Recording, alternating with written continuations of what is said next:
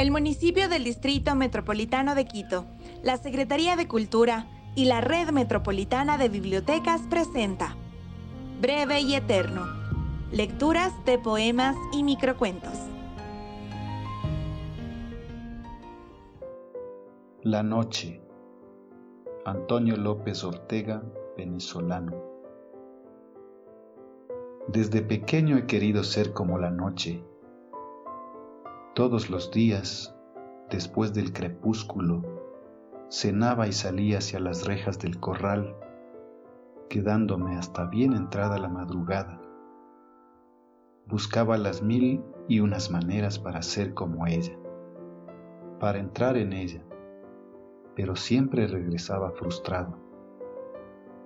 Ayer agoté todas las fórmulas posibles y simplemente me extasié contemplándola mientras oía el ruido de los becerros.